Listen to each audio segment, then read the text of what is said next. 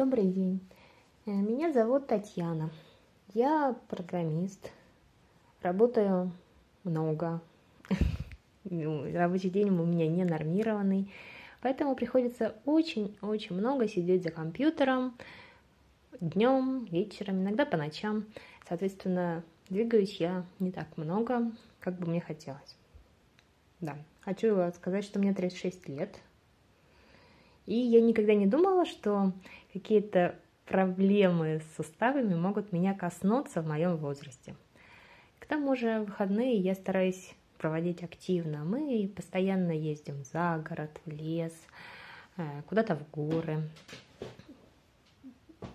То есть э, я стараюсь компенсировать недостаток движения в свое основное время движением в свободное время более активным.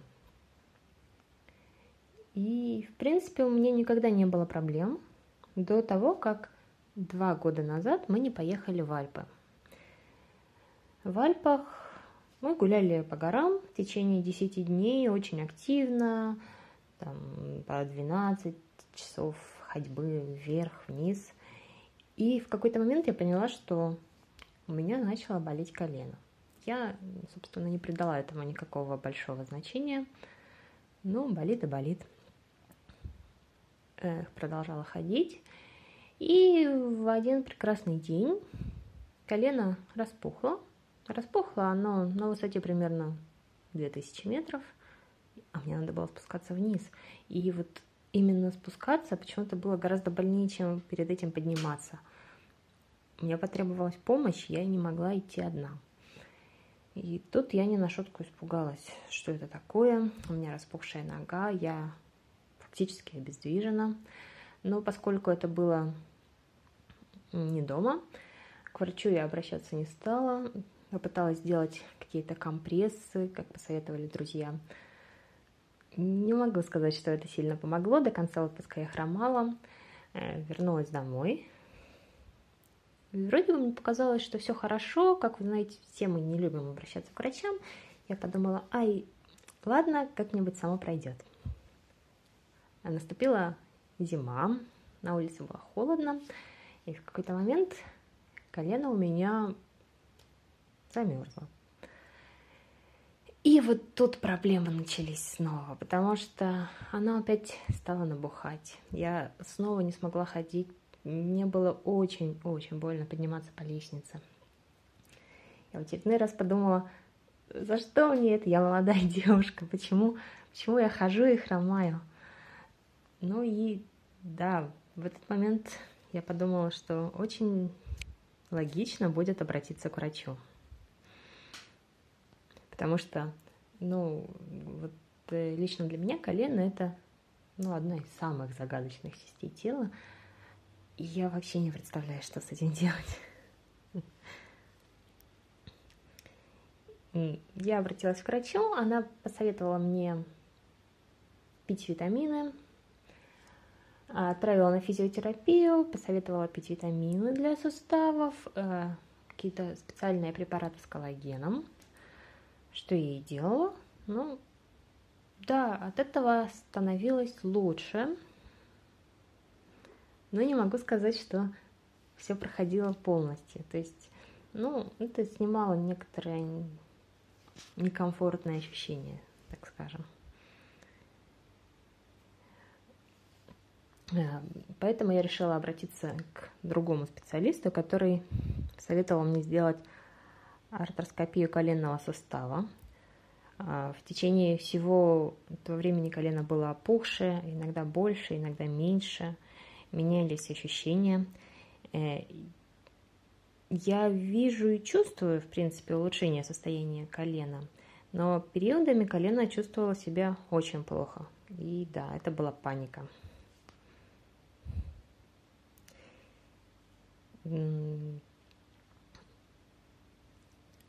Я обратилась к третьему врачу, который, который выписал мне препарат Мавалис а, для приема два раза в день в течение 10 дней.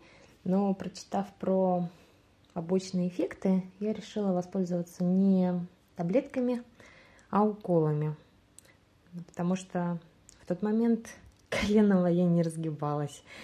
И да, я решила уже каким-то образом действовать совсем серьезно. А, но очередной раз после третьего похода к врачу и курса лечения, ну, как сказать, все прошло, но на время. То есть э, после того, как моя нога замерзла снова в течение зимы, все проблемы вернулись.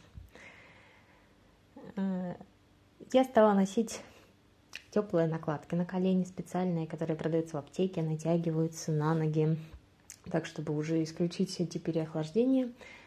Проходила так практически всю весну до лета. Ну, аккуратничала.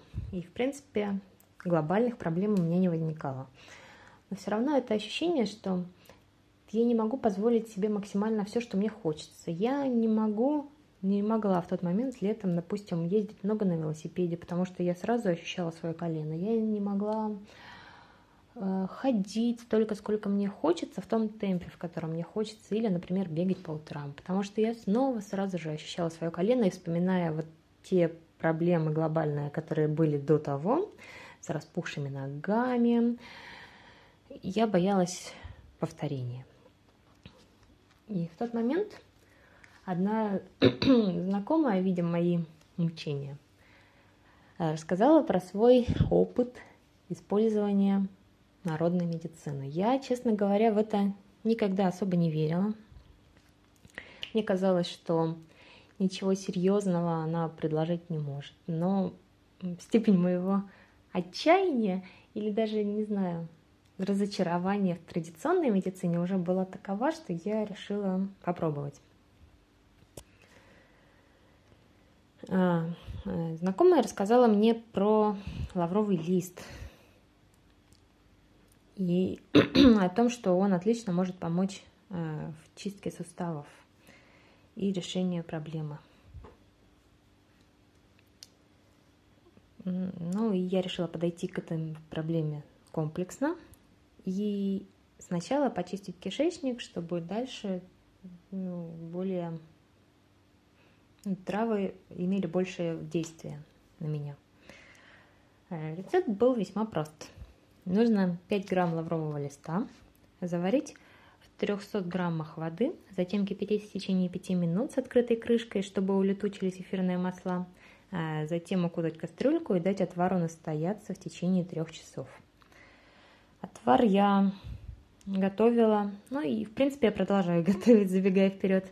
А, готовлю утром и затем маленькими глоточками в течение дня выпиваю. Курс лечения 3 дня. А, через 3 дня пропила еще трехдневный курс. Питание в эти дни вегетарианское. Ну и да, удивительно, факт состояния заметно улучшилось. Э, но я бы не рекомендовала принимать этот препаратный настой э, людям с серьезными проблемами с желудком, потому что это дает определенную нагрузку. Но мне чистка помогла избавиться и от отека, и от воспаления, и, и в принципе Э, пропивая вот этот настой курсами примерно раз в три месяца,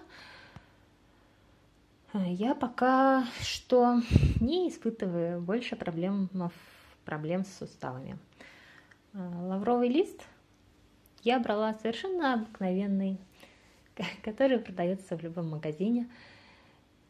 Это не какой-то аптечный препарат,